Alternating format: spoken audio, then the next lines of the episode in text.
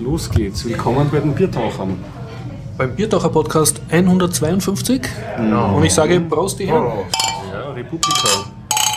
Prost. Es begrüßen Sie heute zu dieser Sendung der Sven aus Berlin. Der Harald aus, aus Hallo, der Harald. Der Horst. Und der Gregor. Ähm, ja, wir schreiben den 14. April 2014 und ähm, das Ganze findet statt mit freundlicher Unterstützung von wukonic.com, der Internetagentur aus Österreich vom Jörg. Ja. Thema Nummer 1. Ja. Haben wir eine Themenliste? Ja. Ich habe sie offen. Aha, hast okay. freien Blick darauf. Also Sie hören erstmals seit 151 Sendungen vorbereitet. Hier. Okay, tja. Und So wird eine rituelle Frage. rituelle Frage. Hat jemand von euch etwas Tolles erlebt? Wir haben ja einen Stargast hier, der hat, war jetzt ein Jahr nicht in der Sendung, hat sicher viel zu erzählen. Ja, der letzte große Event war eben der Grazer Linux-Tag, war eine coole Sache. Aber das habt ihr ja schon letzten Bo- Ja, Podcast erzähl besprochen. Ich habe nichts mitgekriegt davon. Na, achso. ja, ich habe wieder nur Vorträge mitbekommen und waren allesamt gut. Äh, bei den Ständen war ich dies- diesmal leider wieder auch nicht, weil die dann immer parallel sind. Da muss man sich entscheiden und ich gehe halt lieber gern zu den Vorträgen für den Fall, dass die Aufnahme ausfällt. Und äh, ja, habe mich dafür also wieder entschieden. War total interessant. Ich hoffe, dass die Aufnahmen, die gemacht wurden, dann bald wieder online sind. Also sollte man beim YouTube-Channel von den Grazer Linux-Tagen dann demnächst mal so in zwei Wochen reinschauen. Ja. Ist da ein bestimmter Vortrag? Hast du so einen Lieblingsvortrag oder so, der da hängen geblieben ist besonders? Mensch, Das ist immer meine Frage. Ja, richtig, unvorbereitet. Ich frag's Mann. immer. Hast du, hast Aber ich du hab- selber Vorträge gehalten? Achso, ja, ich habe einen kleinen Vortrag gehalten über Tools. Ja, habe ein paar Tools gezeigt in der Konsole, äh, über Shell und so. Ja, viel mehr Material gehabt, äh, als ich Zeit hatte. Hat sich nicht ganz ausgegangen. ja, ist ähm, ja, was? Ich versuche immer schneller zu reden, aber es funktioniert nicht so ganz. Nein, auch so kleine Vorträge. Also ich stehe auf die Sachen. Ne? Jeder zeigt mal ganz kurz so in drei bis fünf Minuten irgendein Tool, ein Feature oder Mhm. sagt nur, das Projekt existiert und kennt sie das schon. Also äh, viele Dinge auf einen Haufen in schneller Zeit und das äh, ja, ist so gern mein Ding. Lightning Talks auch.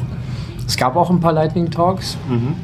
Und ja, einer fällt mir ein, äh, über, über OpenStreetMap, die Daten, die es gibt über Graz, hat einer vorgetragen, wo ist denn sozusagen die Mitte in Graz in drei verschiedenen Metriken. Okay. Und ja, je nachdem, witzigerweise nach drei verschiedenen, die er angegeben hat, äh, kamen drei verschiedene Orte raus. Aber wie zu erwarten, war das einmal der Hauptbahnhof oder der Jakominiplatz als Umschlagplatz für alle Dinge oder eben mittendrin der Südtiroler Platz äh, vom Kunsthaus. Aber schön knapp gehalten, übersichtlich, informativ. Ja, hat mir getaugt. Ja, anschauen. Anschauen. Nachholen. Genau. Ja, ich habe nur äh, Lego The Movie angeschaut. Also ich war im- Wirklich? Ja, ich war im Kino. Warum? Also, warum? Ich gehe gerne ins Kino. Ich mag gerne infantile Kinderfilme, speziell wenn sie CGI gemacht sind. Animation. Ja, Ja. das. Ich darf gar nicht, also ich, gar nicht vorwurfsvoll, weil ich habe auch, ich habe mir äh, den Lego Batman habe ich mir angeschaut, aber ist schon länger her. Aha, ja. Und sonst habe ich absolut ziemlich nichts erlebt. Ähm, Was ich erzählen könnte. ich war in Kärnten Ah, das ist ja schon mal im Geldal Ortswechsel so. und habe die Schäden begutachtet nach den großen Schneemengen. Ja, sie sind gewaltig. Also viele, viele Dachziegel kaputt und Zäune kaputt. Also wir haben jetzt Mitte April. Habt ihr noch Schnee in Kärnten oder wird jetzt, ist jetzt gerade schneefrei? Ja, in den Tälern sind noch so Schneefelder und oben auf den Bergen ist natürlich noch viel Schnee. Ja, ja und dann bin ich wieder heimgefahren mit dem Zug. Der war halb leer mit der ÖBB und hatte das Vergnügen im Speisewagen äh, das WLAN von der Businessklasse mit zu benutzen. Weil weiterhin gibt es kein WLAN mehr. Und hat, hat oh Wunder funktioniert. Hat mich gewundert. Ja, da muss ich gleich dazu sagen. Ja, ich habe das auch äh, gemacht. Graz nach Wien gefahren mit der Bahn zweite Klasse. Ähm, hatte aber WLAN. War natürlich nicht so überall immer der Hit, aber so äh, in der Umgebung von Stationen drumherum hat das schon funktioniert. Also ich konnte immerhin mit einer Mosh-Session mich zu Hause einloggen. Ja, Mosh MIT Edu, überhaupt ein gutes Tool. Werbung, Werbung. Das ist die Mobile Shell. Also wie wer SSH benutzt, ja, aber sich immer darüber ärgert, dass manchmal nichts zurückkommt, das Echo von den Paketen und sich sieht, ob er das getippt hat, was er getippt hat oder nicht ja, ja, angekommen ja. ist, der benutzt Mobile Shell. Gute, Okay. gute Sache, ja. Kein richtiger Ersatz für SSH, weil es nicht alle diese Features hat, Mhm. aber einfach zum Tippen, alles was noch nicht geechot wurde, wird einfach äh, dargestellt, aber eben unterstrichen. Und sobald das Echo da ist, geht der Unterstrich weg. Ah, man hat Feedback, aber es, ja. es wird dann noch markiert, wenn es angekommen ist. Aber Genau. es ist ko- SSH-kompatibel. Also es ist so. Ja, soweit. Also es braucht, also es ist nicht wirklich ein Ersatz in dem Sinne, äh, es braucht zum Aufbau der Verbindung einen SSH-Server auf der anderen Seite. Ja? Das wird initial so gemacht, aber dann geht der Rest weiter über UDP und das Schicke ist einfach, man sieht, was man getippt hat, man kann weitermachen. Und äh, die übliche Wartezeit, wo man merkt, dass es ja nicht geht, ist so etwa eine Fünftelsekunde, die, die berühmten 200 Millisekunden, in die es in irgendwelchen Tests mal beschrieben wurden. Und äh, so kann man schon mal vier, fünf Sekunden überleben, indem man einfach weiter tippt. Und dann kommt das so langsam wieder nach. Und auch schick, wenn die Verbindung wieder da ist, ja, dann geht da oben die Zeile weg, die sagt, habe keine Verbindung gehabt und dann ist das einfach weg, man tippt einfach weiter. Also nicht dieses Reconnect, das man immer mit dem, mit dem SSH hat. Äh, an dieser Stelle trotzdem noch ein Hinweis auf Auto-SSH. Okay. Ja, also wer nicht warten will, eine halbe Minute auf den äh, Timeout vom SSH und dann muss er sich selbst wieder einwählen. Auto-SSH macht das Ganze. Aber viel schicker von der Benutzung her ist eben dieses Mosh. Okay, Mosh. Und das ist für äh, Linux-Distributionen generell oder ist es mobile? Oder ist es, Ja, das Okay. ist, äh, Das ist heißt auch einfach ein- so, ja, es ist ein generelles Unix-Tool, dann kann man verwenden. Äh, ich weiß nicht, ob es irgendwelche Client für Windows gibt, aber wen interessiert das? Ja, wen interessiert das? äh, ja, was habe ich? Habe ich irgendwas erlebt? Äh, ich habe mir äh, einen Film angeschaut, The Fifth, äh, The Fifth Estate, die fünfte Macht. Die fünfte? Die fünfte Macht. Macht. Ja, Staat. Staat. Der fünfte Staat? Ja, ich weiß nicht, wie die Original-Wiki die übersetzt fünfte ist. Macht Die fünfte, ja, die fünfte Macht im Staat, genau. Und ansonsten, ähm, vielleicht, damit wir es aus dem Weg haben, oder? Über das, was im Internet jetzt generell gesprochen wird. So. Ähm, Das hängt auch mit, jetzt blutet. das, das, das, das hängt auch damit zusammen. Ähm, ja, Heartbleed. ja, Es gibt schon die das ersten- wirkliches Herzbluten. Das, das Merchandising ist bereits schon da. Das Ja, ging so das fand wahnsinnig ich ja schnell. Der Hammer. faszinierend, ja. so Das- schön mit Herz und dann bluten das eigener Herz. Homepage, ein, ein, ein Fehler mit eigener Homepage und Branding. Also, Und ihr kennt ja. äh, die ganzen Merchandising-Dingens, dieses äh, Zeichen von I Love New York. Ne? Das ist mal ein Herzchen zu sehen. Mhm. Und jetzt gibt es so ein T-Shirt mit I Love Open SSL und das Herzchen, das blutet. Oh. Ja. Ja, äh, wir sollten vielleicht kurz erklären, was ist, ähm, ja genau, was, was ist das für ein Fehler? Ähm, ja, ich, äh, wer sich den äh, Bitcoin-Update anhört, äh, da wird das kurz erklärt. Im Prinzip äh, entstand der Fehler dadurch, dass jemand in OpenSSH einen eigenen Memory Manager eingebaut hat, der nicht die, die, die Memory-Anforderungen über das Betriebssystem macht, sondern einen eigenen hat. Und das Problem an der Sache war, dass dieser Mechanismus einem den gleichen Block wiedergibt vom letzten Mal. Das heißt, man hat dann den Speicherzugriff und der Block ist nicht leer. Hätten Sie die Funktion noch von Windows oder Linux genommen oder irgendeinem Unix, dann hätten Sie einen leeren Block bekommen. So erklären Sie es zumindest im, äh, im, im Bitcoin-Update. Und es gibt natürlich verschiedene Gerüchte im Netz, ob das jetzt Absicht war oder nicht Absicht war. Ja, Sie haben ja den, den Typen schon Von deutschen Programmierer. befragt, ja. Ich würde sagen, es ist wichtig, dass man nachgeht dem Ganzen und dass man Mechanismen einbaut, damit das nicht mehr passiert. ja, Also Code-Reviews macht. automatisierte Tests vielleicht auch in diese Richtung in Zukunft, Ja. jetzt wo man das weiß, dass solche Sachen viel Fehler auftreten. Die Community, die Community und der Betreiber von OpenSSL hat sich auch gemeldet. Man hat heute einen Artikel auf Heise lesen können, wo er schreibt, sie suchen natürlich jetzt Spenden, um mehrere Leute darauf ansetzen zu können, weil es gibt einen einzigen Programmierer, der das momentan Vollzeit macht und alle anderen machen es Teilzeit oder in ihrer Freizeit. Das Interessante ist aber, die ganze Welt verwendet ähm, Leute spendet. Ja. Alle verwenden es und keiner weiß es, solche wer es gemacht Projekte hat. Ja. auch jetzt Finanzierungsmodelle finden, wenn das Ja. jetzt in so einen Fokus gerät. Vielleicht kann man das da gleich diesen, diesen Wind nutzen oder so. Ja, alle Firmen benutzen es, äh, viele Regierungen benutzen es und keiner will was zahlen, das kann aber nicht sein. Oder was spenden halt in dem Fall. Ja, äh, Heartbeat, der Name kommt von äh, diesem Zusatz, der eben dieser Programmierer reingepatcht hat, oder? Ähm, das ist eigentlich so ein Keep Alive-Signal, das gesendet wird. Ähm, so ich, die Verbindung ist noch aufrecht und deswegen auch das Wortspiel Heart, äh, Heartbeat, Heartbleed. Und ja, es wurde ja diese, die im Internet rauf und runter besprochen. Und ich habe mir einige Podcasts auch dazu angehört, unter anderem auch den Berliner Podcast Freak Show von Tim Pritlove. Und äh, ich weiß ja, die sind etwas Open Source kritisch. Und äh, ich, ich, ich, habe, ich, ich, tue ja nicht Zähne knirschen, aber ich höre das dann schon mit gerunzelter Augenbraue an, weil er dann Tim Pritlove dann so gerne so ein bisschen austeilt mit so, ja, und der Open Source Code ist halt kein schöner Code. Und da sieht man mal wieder das Argument mit den tausend Augen, das so gerne von der Open Source Szene gebracht wird. Das greift nicht, weil die müssen auch draufschauen auf den Code. Ja? Wobei ich mich dann sehr gefreut habe, dass ein anderer Mitpodcaster dann ähm, gleich richtig eingewandt hat. Ja, kann, kann schon stimmen, nur ähm, Open Source ist als zumindest ähm, mh, schafft, die, ähm, schafft die Möglichkeit, dass man überhaupt auf diese Fehler transparent draufkommt. Bei ähm, Firmen sieht, hat man gar nicht die Möglichkeit, sieht man nicht in den Source Code rein, kann auch grauslicher Code dahinter stehen und da kommt man halt drauf, wenn sie mal ähm, einem diese Information weiterreichen und das öffentlich machen und dann hoffentlich auch beheben. Also das, ist, das, ist, das kann man vielleicht sagen, das habe ich für, für mich so als kleines Axiom abgeleitet. Open Source ist keine Garantie für äh, schönen Code, aber für solche Sachen ist es eine Grundvoraussetzung, überhaupt einmal die Möglichkeit einer Kontrolle da zu haben. Ja, die Sache ist Existenz, ne? die, die Möglichkeit, dass es die überhaupt gibt. Also wir können immer wieder behaupten, äh, der Code, der in einer Firma entsteht, ist viel schöner oder besser audited oder was auch immer. Aber das ist eine Behauptung. Erst dann, wenn wir sehen, können wir es wirklich nachprüfen. Und das ist eben die Sache. Klar, Open Source heißt nicht, dass jeder, der daran vorbeigeht, auch wirklich draufschaut oder sich die Mühe macht. Aber die Möglichkeit der Verifikation ist gegeben. Also sobald jemand mal sagt, ja, da ist ein Fehler, dann kann jemand anders auch draufschauen und sagen, ja, da ist ein Fehler oder nein, oder es ist unschön geschrieben, aber es funktioniert trotzdem. Aber man kann wenigstens drüber reden.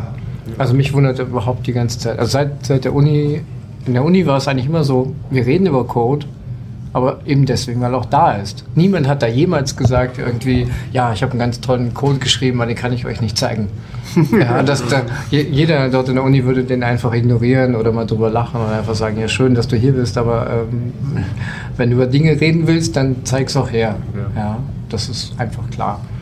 Ja, also, nicht vergessen, nur Code, den ich anschauen kann, kann ich auch kontrollieren. Es gibt ja Mächte, wie man weiß, politische Mächte, kriegerische Mächte oder was auch immer, ja, die versuchen, ihre Prinzipien durchzusetzen. Ob sie jetzt gut oder böse sind, es ist egal, ja, und stellen Behauptungen auf und äh, mischen womit. Aber kontrollieren, ob die mitmischen und wie sie mitmischen, kann ich nur, wenn ich einen, frei, einen freien Code habe. Ja. Weil wenn die NSA was einbaut, dann kann es zumindest ein anderer sehen. Ja. Und kontrollieren, ob das Binäre stimmt, kann er auch, indem er es nach den Vorschriften kompiliert und dann muss das gleiche rauskommen. Wenn ich das nicht sehen kann und den Zugang nicht habe, muss ich vertrauen. Was ich bei Security, Security zwar immer muss, aber ich komme eine Stufe höher. Ich kann es teilweise nachvollziehen. Und wenn was closed ist, dann kann ich nur vertrauen. Nur, m, ja, wem muss ich jetzt da vertrauen? Möchte ich dem vertrauen? In diesem Falle, in diesem speziellen Fall mit OpenSSL, da haben wir also wirklich aufgrund des Codes, man kann sehen, wer das eingecheckt hat und wir wissen also, der deutsche Programmierer hat das gemacht. Natürlich hauen jetzt alle auf den armen Mann drauf. Äh, ist das nun berechtigt oder nicht? Auf alle Fälle können wir wenigstens mit einem Menschen überhaupt darüber reden. Ja, also es ist nicht so, dass der Code irgendwo in einer Firma stand ist und niemand weiß mehr, wem es gehört und wer zuständig ist oder das wird halt nach außen hin versteckt. Nein, wir können mit dem Menschen reden. Und das ist auch gut, ihn dann reden zu lassen und zu fragen, wie ist es, Absicht oder nicht. Natürlich sagt er lieber, es ist keine Absicht. Aber man sollte es ihm auch glauben. Also wenn, wenn er sagt, Leute, ich habe das hier nicht mit Absicht gemacht, das tut mir sehr leid, dann ist das okay so. Und wir wissen jetzt, dass gefixt wird und ja, es ist äh, in so vielem Gebrauch, dass es viele Leute betrifft und jeder sollte jetzt auch wissen, was er tut. Und das ist jetzt die große Frage, was sollte man denn nun tun? Es kommt mal drauf an. Da kann man zuerst mal unterscheiden, ob man mal Serverbetreiber oder seine Clients ähm, betreibt. Und auf Serverseite kann man schon mal sagen, äh, seine Zertifikate, die man im Einsatz hatte, wenn man eine bestimmte OpenSSH-Version benutzt hat. Ich glaube, das ist einem 2012 war der Fehler, aber das kann man ja genau recherchieren. Ja, sollte man ähm, die Möglichkeit in Betracht ziehen, dass diese äh, Zertifikate kompromittiert sind. Das heißt, auf jeden Fall die Zertifikate revoken, neue generieren und ähm, äh, das Update fahren. Also ein apt-get-Update unter Debian-basierten ähm, äh, Distributionen und dann auch auf alle Fälle, darauf hat mich der Florian hingewiesen, weil ich vorschnell nur ein etc. Äh, init-d Apache Reload gemacht habe. Das allerdings reicht nicht, weil da werden die Libraries, die entsprechenden, nicht nachgeladen, sondern nur die Config neu geladen. Deswegen ein Restart. Und dann ist man zumindest auf der Serverseite jetzt schon mal, wenn man in seiner eigenen Haustüre da ein bisschen aufkehrt, äh, hat man da schon ein bisschen sauber gemacht. Das Blöde an diesem Fehler ist, und das zeigt ja wahrscheinlich die Wichtigkeit und auch die Charaktereigenschaft des Netzes, dass wir jetzt halt damit rechnen müssen, dass viele Webserver da draußen sind, die diese Updates nicht so schnell fahren oder gar nicht fahren. Und dann, das ist halt schon ähm, mehr als problematisch. Äh, das heißt eigentlich, wenn man auf der Client-Seite ist, ist es auf jeden Fall kein Fehler. Ähm, bei den Services, die man benutzt, einmal durchzugehen, schauen, ob die da ähm, zugegebenermaßen auch diesen Fehler gehabt haben. Da waren ja ein paar große Player dabei, beispielsweise Yahoo, Google und so hatten ja diesen Fehler. Und einmal ähm, kann es nicht schaden, seine Passwörter ein bisschen zu rotieren. Und natürlich immer wieder den Vorrat für die Kekse, für den Admin auffüllen. Ja, das Ja. ist sichert auch einen schnelleren Update. Genau. Was mir noch aufgefallen ist, was man nicht vergessen darf, wenn man seine Systeme updatet, auch alle virtuellen Maschinen updaten. Ja? Weil man hat, mh, zumindest ich verwende gern virtuelle Maschinen, wo ich Linux-Systeme drauf habe in verschiedenen Versionen für Tests und verschiedene Dinge. Und äh, da hatte ich zuerst eine vergessen. Also man sollte sich schon bald aufschreiben, was man als updaten sollte. Ja, man denkt sich da immer nur in die zwei Hauptserver und dann Ja. ja, verliert man leicht den Überblick. Und was ich heute auch noch drüber gestolpert bin, was vielleicht auch nicht uninteressant ist, dass auch auf der, also nicht nur die Server können ausgefragt werden und dass sie dir ihre Geheimnisse preisgeben, sondern auch umgekehrt. Wenn der Server ein böser Server ist, so kann er auch den Client aus, ausfragen. Das ist vielleicht nicht so eine große, also nicht so eine große Gefahr wie beim Server, weil im Server ist halt viel zu holen, weil viele Clients sich gleichzeitig dort connecten. Da gibt es natürlich viel an Daten zu holen, aber umgekehrt geht das auch und das zeigt auch eine andere Problematik, weil eine gewisse Android-Version benutzt da eine, äh, die problematische OpenSSL-Version. Und wie wir wissen, ist ja die Problematik unter Android die Fragmentierung. Das heißt, das ist schon ein älteres Android, da ist es sehr fraglich, ob da überhaupt jemals noch Updates kommen. Google schreibt natürlich immer herum, bitte, bitte, aber wir wissen ja, wie das so ist mit den ähm, Smartphone-Herstellern. Ja, als Gegenbeispiel kann man sich ja noch zurückerinnern, vor einigen Monaten waren die Router betroffen mit den ganzen Ja. Backdoors. Und da haben wir auch schon gesehen, über den Code konnte man nicht reden. Und wenn man dann die Medien verfolgt, ist ein kurzer Hype und dann ist es weg und wird nicht gefixt. Ja? Oder dann vielleicht von einem Hersteller, vom anderen nicht. Und dadurch, dass man eh nichts holen kann, man kann mit niemandem reden, keiner weiß. Ja? Alle sagen, nur, uh, das ist jetzt aber schlecht, da werden wir mal nachschauen und nichts kommt mehr. Verschwindet das wieder in einer Schublade und wird nicht gefixt. Das heißt, bei Open Source Software, wenn man sich dann OpenWrt oder DDWrt auf seinen Router spielt, dann kann man das jetzt beheben. Ja? Und wenn dort ein Problem ist, wird darüber diskutiert und wird behoben. Bei den kommerziellen Programmen, wo keiner in den Code reinschauen kann, weiß wieder keiner. Ja? Das ist dann der Unterschied. Ja, so wird aus einem Bug dann ein Feature, für wen auch immer, der es ja genau ausnutzen mag. Gell? Ja, ich würde mal sagen, Prost. Prost.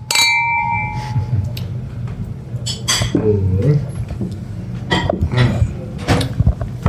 habe doch ein bisschen was erlebt. Ich war gestern auf der PyUGAT bei der Python User Group. Ah, ja. Und zwar war ich schon sehr müde und habe nur circa 10 Minuten hingeschafft.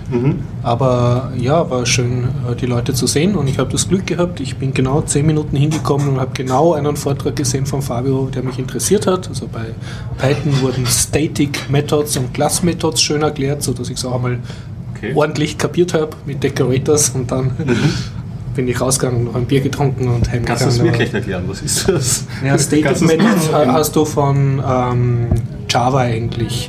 Das sind Methoden in einer Klasse, die aber keine Klassen brauchen. Das war jetzt die Die man nicht Python-Erklärung. instanziert, sondern die. Ähm, also auf die Gefahr hin, dass ich jetzt sehr großen Blödsinn rede. ja. Ich dich. äh, Soweit ich das bei Java kapiert habe, ist dort eine Static-Methode. Also wenn du Static davor schreibst, heißt das, du kannst da jetzt etwas machen, ohne dass du eine Klasse instanzieren musst. Wobei bei Java ja alles eine Klasse ist, aber die, da musst du halt nicht die Klasse initiieren. Okay. Und dann musst du das Schlüsselwort Static verwenden. In Python ist das eigentlich wurscht, da kannst du eigentlich auch ziemlich viel ohne Klassen machen, aber trotzdem kannst du innerhalb einer Klasse Methoden definieren mit dem Keyword def. Das ist dann eine Funktion innerhalb einer Klasse. Und die kriegen normalerweise als ersten Parameter das sogenannte Self, also die Instanz der, Kla äh, der, die Instanz der Klasse Ich überwiesen. Oder sie kriegen die Klasse, das sind dann sogenannte Klassenmethoden überwiesen, CLS. Mhm. Ja? Und manchmal willst du aber aus organisatorischen Gründen eine Methode in einer Klasse haben, die das nicht braucht, die du eigentlich auch außerhalb der Klasse schreiben könntest. Das heißt, ich irgendeine Funktion, die jetzt nur etwas ausprintet oder so. Ja. Und die kannst du aber dann trotzdem innerhalb der Klasse definieren, aber kannst mit einem Decorator, also mit so einem Klammeraffen, als Static Method deklarieren. Das heißt, sie kriegt nicht dieses Self- oder CLS-Class-Keyword-Parameter mit. Und das okay. habe ich halt dank einer super Folie und einem kurzen Vortrag erstmalig wirklich sauber kapiert. Also du hast dir einen Vortrag angeschaut. Gab es das Coding Dojo auch noch nachher? Höchst, Oder höchstwahrscheinlich, aber ich war so kurz dort, dass ich nicht viel mitgekriegt habe. Und, und da, nachher war dann jemand, der war, hatte relativ langweilig geredet und bin ich schon wieder gegangen. Ich war einfach schon zu müde. So, so, so, du warst also auch da. Ja, aber ich habe dich verpasst. Man hat mir gesagt, das Sven war da, aber ist jetzt Eis essen. Ja, genau, genau. Ich war gestern Eis essen. Ich habe nur meine Idee nochmal erzählt von einem, ich mach's wirklich kurz, von einem allgemeinen Kalender, wo jeder die Daten in eine Wiki-Seite oder ein Textpad schreibt, wo ein Skript rüberläuft, nämlich natürlich ein Python-Skript rüberläuft, das diese Dinge äh, entgegennimmt und zuordnen kann, was dort steht. Also es kann relativ lax definiert sein, alles, was da steht. Sucht also sich die Daten zusammen für ein Event und schmeißt dann mit Hilfe der iCal Library einen iCal-File, einen ICS-File heraus. Und wenn man das eben gleich auf den Webserver legt, dann kann man damit seine eigenen URL, sein Smartphone füttern und hat damit seinen eigenen Kalender. Nice. Und wie immer, wir können alle gemeinsam arbeiten. Es gibt Text als Input, es gibt ein geiles Python-Skript und äh, das macht dann die ganze Magic. Vielleicht ist es auch so einfach nachher zu erklären, dass man das also auch für Einsteigerkurse verwenden kann. Und äh, insgesamt ist es einfach zu benutzen. Man holt sich die Daten, schickt sie durch den Skript, kriegt die Daten und stellt sie auf einen Webserver zur Verfügung. Und jeder kann es selber machen. Wir sind also dann unabhängig von Google und den ganzen anderen Leuten und wir können auch die Sachen sharen, äh, indem wir einfach Texte eben weiterschicken per E-Mail oder was auch immer und jeder kann seinen iCal-File da zusammenstellen. Nice. Cool. Tja, wenn wir schon bei Python sind, ähm, Achso, eins will ich noch zufügen. ja, Also es steht dann wahrscheinlich eher als Link da, weil Horst immer dankenswerterweise die Übersichten macht. Ja, das muss man echt mal sagen. Danke dafür. Äh, ja, 52 Folgen, dass ich das noch erlebt wenn ich deine Leuten drinnen aufnehmen könnte, Horst. ja. ja ich, ich, ich, äh, ich, ich weiß, wie viel Arbeit das macht, über so einen Tonfall drüber zu gehen und Index zu erstellen. Das kostet richtig viel Arbeit. Auch für mich ist das auch die Sache eben, ich gucke mir das erst einmal an und schaue, ob es mich interessiert und höre mir dann die Sachen an, ja, weil es einfach länger dauert und man kann so schlecht drin kreppen. Also so ein Index ist wirklich Gold wert. Ähm, ja, und der Link, den ich geben möchte, also dieses Skript, von dem ich rede, das äh, existiert schon in Anfängen und der Michael Zeltner hier aus Wien hat das eben schon mal angegangen und das Ding heißt ccal, ccal.py und gibt's auf GitHub und äh, tut schon soweit und jetzt kommt noch die neue Version der Library hinzu, die eben iCal produziert und schauen mal, dass das alles noch einfacher und streamlined wird. Im Prinzip ist es sowas wie, wie wenn ich jetzt sozusagen Text aus, aus Grafik erkenne, dass er Kalenderdaten aus Text erkennt. Ja. So ein, ein Kalender-Datumserkennungstool über beliebigen Text. Genau. Und egal, also das soll ein bisschen mit Intelligenz dahinter sein. Das heißt, egal, ob ihr euer Datum für den Event eben in der ISO-Form Jahr, Monat, Tag schreibt oder ein bisschen anders, äh, soll das eben erkannt werden. Je nach Token, was könnte das sein? Zum Beispiel eine Ortsbestimmung und dann kann man das vielleicht auch in einer, in Anführungsstrichen, Datenbank nachschauen oder zumindest verlinken eine Web-URL, an der das Ganze hängt. Und das kann eben auch in beliebiger Reihenfolge geschrieben sein. Hauptsache steht in einem Absatz und dann wird das erkannt und wenn es alles erkannt ist, alles gut. Wenn nicht, dann gibt es hilfreiche äh, Hinweise dazu, was könnte denn das sein. Und dann spuckt das schöne Fehlermeldungen aus und dann kann jeder ein bisschen mal dran rumändern. Aber natürlich auch das Skript ändern, um weitere Dinge zu erkennen. Also wenn jemand irgendwie einen Monat in Französisch in Kurzform hinschreibt, dann bitteschön soll das natürlich auch erkannt werden. Und dann kann jeder dran rumbasteln und alle haben was davon. Kriegt die Kalendersemantik in den Text. So einen Tricorder, wo du das in irgendein Alien hingehalten hast und der hat das dann übersetzen können, so Babelfisch-mäßig und du möchtest das, Ja, das, auf ist Zeit dann, machen. das ist dann eine Option, ja, genau. ja, ein paar Sachen hier unterstreichen vom Dingens, dann äh, äh, ja, da hat ja noch ein Projekt äh, noch was zu sagen. Ja, was gibt's Neues bei OS Domotics? Also wir waren natürlich auch wieder in Kliniksuchen Graz. Du hast ja einen Vortrag gehalten. Ja, ich habe einen Vortrag gehalten über Smart Zara. Habe das System wieder mal vorgestellt. Das nächste Mal könnt ihr Linux Wochen Wien schauen. Da stellen wir es wieder vor. Und wir treffen uns auch immer in Wien im MetaLab zum Smart Home Stammtisch. Und beim letzten Stammtisch haben wir uns eine To-Do-Liste zusammengeschrieben. Das heißt, jeder hat so kurz einmal gemeint, was interessant wäre, was zu machen wäre. Und die Grundidee stammt daraus, wenn jemand mal kurz Zeit hat, schaut auf die To-Do-Liste und tut irgendwas geschwind. Also von Markus war das die Idee. Und beim Stammtisch haben wir das besprochen, haben wir mal eine grobe Liste geschrieben, wobei die Pakete dafür zu groß sind. Aber es ist mal ein Anfang, um eine kleine Übersicht zu geben. Idee, was sich viele wünschen, war eine Wetterstation, die man sich in den Garten, in die Erde rammt und vergessen kann. Ja? Insofern vergessen kann, sie ist autark, Sie funkt dann. Sie versorgt sich selbst mit Energie und funkt es äh, über. ein kleines Solarpanel oder wie, wie das? Ähm, ja, es hat verschiedene Energieproduzenten, verschiedene, ähm, und hat verschiedene Sensoren. Spannend, ja. Und je nachdem, wo du lebst, ist der Wind wichtiger, die Sonne wichtiger oder Temperaturunterschiede wichtiger, je nachdem. Und dann holt er sich aus den verschiedenen Formen die Energie und du kannst das äh, und soll wartungsfrei sein. Das ist ja die erste Frage natürlich, äh, was für verschiedene ähm, Energieproduzenten äh, werden da angezapft oder können dann Ja, die- was stellt er vor? Die eine Idee ist natürlich einmal Solarenergie. Das ist dort, wo es halt viel Sonne gibt. Die zweite ist Windenergie. Das heißt, man hat einen Windmesser oben. Und da gibt es Firmen, die bewerben so kleine, das sind so wie kleine Ringe. Ja? Wenn man den inneren Teil dreht, kann man sich vorstellen wie ein Kugellager.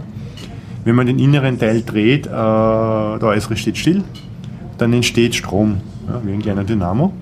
Und da gibt es neue Entwicklungen, äh, die verbrauchen, die haben einen sehr hohen Wirkungsgrad, liefern ganz kleine Energiemengen und beeinträchtigen dann die Windmessung nicht so. Also man kann das Windrad, mit dem man den Wind misst, Strom. gleich zur Stromerzeugung nutzen. Und da wir ja einen sehr niedrigen Energieverbrauch haben von einem Milliwatt, ist das nicht so ein Thema. Ja? Und man kann die Energie natürlich wieder zwischenspeichern. Und wenn man null Energiephasen hat, wir reden davon, mit diesen kleinen Akkus können wir über sechs Monate senden, auch wenn keine Energie produziert wird, ist irgendwann einmal wieder Sonne und dann lädt es sich wieder auf. Oder irgendwann einmal ist Wind und das, damit kommt man recht gut durch. Ja, über die, die Sensoren, die man reinbauen will, war eine heiße Aufzählungsorgie, sage ich mal. Ich lese nur ganz kurz vor. Ja. Wind, Regen, Temperatur, Feuchte, Radioaktivität, Schall, Licht, Elektrosmog, seismische Bewegungen, Ozon, CO, CO2, Luftqualität unterschiedlichster Art. Ja.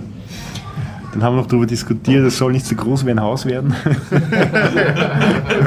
Man kann auch drin leben. Und das soll sich auch jeder leisten können. Also wird es da, da und dort vielleicht Abstriche geben. Ja, und das war eigentlich das, Thema, wo die meisten Ideen waren. Und dann die To-Do-Liste war natürlich nicht zu Ende. Manche, die interessieren sich stark für die Rollladensteuerung, die wird nächste Woche äh, die Software fertig sein, da entwickeln wir gerade dran. Die Feature-Liste wird noch definiert, die genauere, wobei da war die, Wunsch, andere Befestigungslöcher, Gehäuseformen, Parametrierung verschiedener Parameter. Ja, und dann war auch einer wieder aus dem Burgenland da, der da den Urban Hacking Center machen möchte. Das Grundstück hat er schon, das Haus tut er renovieren. Er hat schon nochmal Vorträge gehalten, hat aber noch immer keine Webseite. Okay. Hat gemeint, er will, will wieder nachbessern. Und er ist auf der Suche nach einem Zutrittskontrollsystem auf offener Hardware, offener Software. Ja, und da war halt das große Rätselraten, was nimmt man da? Es gibt da, glaube ich, nicht viel. Ideen gibt es genug. Man kann sich was selber hacken, wie im MetaLab. Äh, die haben einen Motorzylinder gesponsert bekommen von einem Hersteller und haben sich den E-Button-Steuerung selbst gemacht. Oder man surft ein bisschen, dann kommt man auf äh, Bluetooth Low Energy. Die, das sind so kleine Bluetooth-Module, die man hinhalten kann und die senden rüber. Damit könnte man es auch lösen. Und da entstanden jetzt neue Ideen, ja, kann man sowas nicht mit freier Hardware realisieren, wenn sich Leute finden, vielleicht realisieren es. Ja, dann war ein weiteres Thema, Embedded, die Embedded Virtuelle Maschine vom Clifford, die Embed VM, zu integrieren. Die ist schon integriert in einem, Dem in einem Demo. Was noch fehlt, ist der Upload deiner App in den Funkknoten, in die Wetterstation oder in deine Rollladensteuerung. Man kann sich vorstellen wie ein Android-Handy. Deine App in deinem Android-Handy hat ja auch Windows erlaubt Zugriff auf die Hardware. Und bei diesen Apps für, die, das Merkur-Board, das überall drin ist in den ganzen Steuerungen, egal ob es eine Wetterstation ist oder ein Lichtschalter, kannst du dann kleine Apps schreiben, die Zugriffe für alle Aktoren und Sensoren haben und dort die Logik hinterlegen Zugriff kannst. auf die ja. interne API sozusagen. Und Ja, wenn das auf diesen Sensor passiert, dann schreibe eine SMS oder sende ein E-Mail oder sende eine Koop-Message seine oder was auch immer. freien Lauf freien. Ein zweiter Vorschlag war, den Elf-Loader für die ARM-Plattform zu aktivieren. Also ContiGOS ist das Betriebssystem, was wir in den Funknoten verwenden. Und das Elf-File-System kennt man ja. Das ist ein, wie soll man sagen, durch einen Linker hergestelltes File, ja, was man im Nachhinein dann auch starten kann und hinzuladen kann. Das klingt jetzt ein bisschen komisch, aber das macht jedes Betriebssystem. Ja. Okay. Zum Beispiel im Linux kannst du sagen, elf Files erlaubt, ja.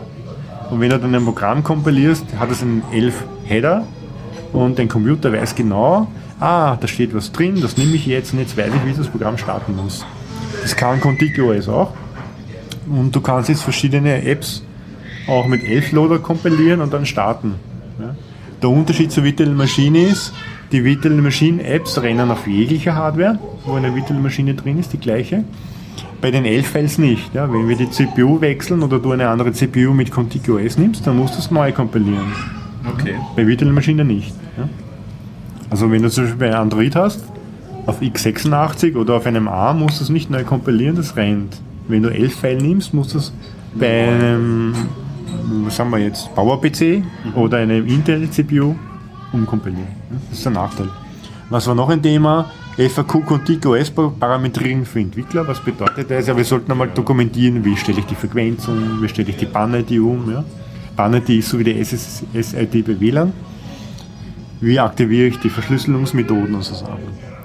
Ein weiteres Thema war die Sarabox auch ähnlich ins OSD-Wiki hineinzustellen.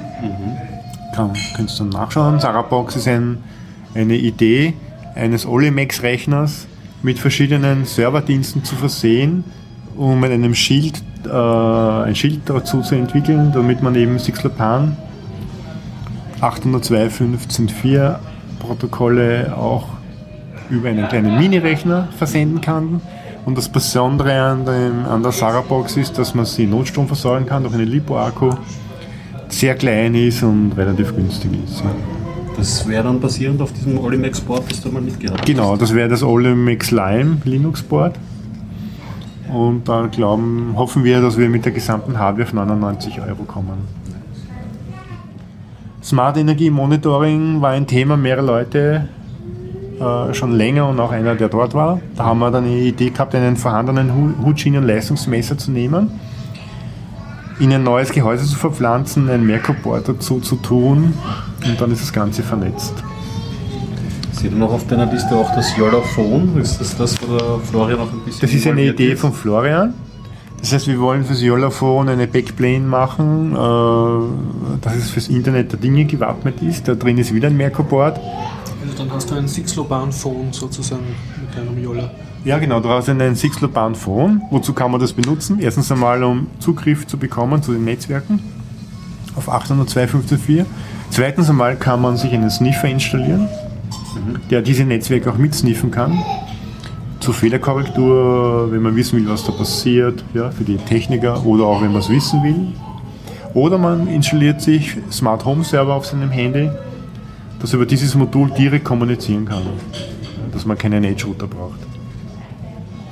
Dann ein weiteres Thema, ein großes Thema war auch englische Übersetzungen endlich anzugehen. Also liebe Leute, wer zuhört und ein bisschen Englisch kann und Lust hat zum Übersetzen, nur zu. Jeder, der Zugriff haben will, schickt am besten ein E-Mail an uns. Auf osdomotics.com findet ihr eh unsere E-Mail-Adressen.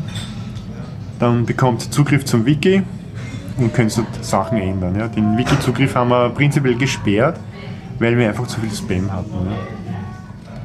Dann Contiki 3.0 Plattform, OSD Merkur war broken, ist erledigt. Äh, funktioniert jetzt seit heute. Schön, kann man schon streichen von der Man kann schon streichen, STD, da ist schon passiert. Äh, ja, und ein großes Thema ist, was wir heuer angehen, dass Sixloban und Coop mit den wichtigsten Heimautomatisierungsservern zusammenarbeitet. Ja, eine Liste, die zu tun ist, ist OpenHB, Coop 18 Anbindung. Ja. Es gibt momentan eine Coop-Anbindung für OpenHB, aber nur Coop 8, glaube ich.